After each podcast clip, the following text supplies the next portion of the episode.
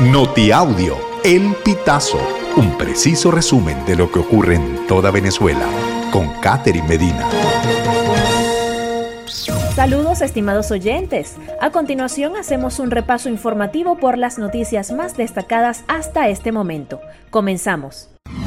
Estos son los riesgos de cargar tu celular en sitios públicos. Liliana Zambrano, experta en seguridad digital, explicó a la cadena noticiosa CNN que los ciberdelincuentes suelen usar tanto las redes públicas de Wi-Fi como los puntos de carga para perjudicar a los usuarios confiados. La consultora advierte, por ejemplo, que las tomas de carga en aeropuertos pueden estar conectadas a una unidad USB que introduzca un virus a nuestros teléfonos, con el objetivo de robar datos importantes como claves de cuentas bancarias y otro tipo de servicios pagos.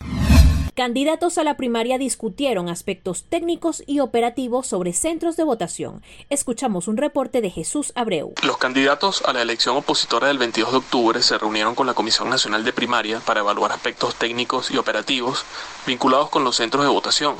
Según informó el martes al Pitazo, el enlace del comando de la candidata María Corina Machado ante la Comisión Nacional de Primaria, Perkins Rocha.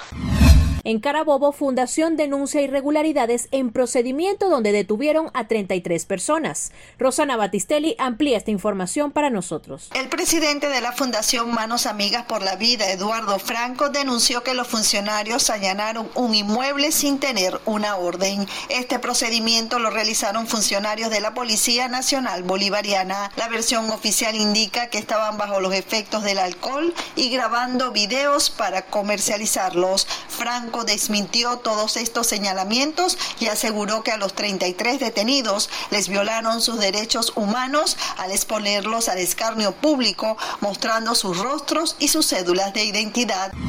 Maduro no caminó ni 100 metros por la vereda del lago en Maracaibo. Valentina González nos explica lo siguiente. Menos de cuatro horas, a las 3.50 pm llegó a Maracaibo. Antes de las 8 de la noche ya estaba de regreso a Caracas. Muchos no lo vieron y algunos ni se enteraron de que el mandatario Nicolás Maduro lideró los actos militares por el bicentenario de la batalla naval del lago en el Parque Vereda del Lago, pese a que estuvieron en el mismo lugar. Quienes quisieron pedir la ayuda no tuvieron la oportunidad de acercarse. Solo los que estaban estaban a los costados de la tribuna presidencial que tenían hasta 10 horas esperando pudieron verlo a unos metros cuando se bajó de la camioneta rodeado de escoltas que grababan a quienes le gritaban.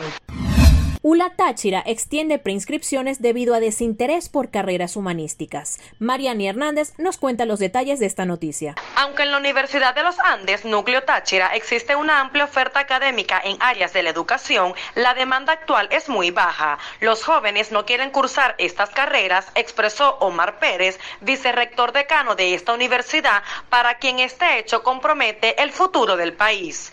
Pérez indicó que solo un estudiante cursó la mención matemática y física en el semestre pasado, mientras que nueve estudiaron castellano y literatura.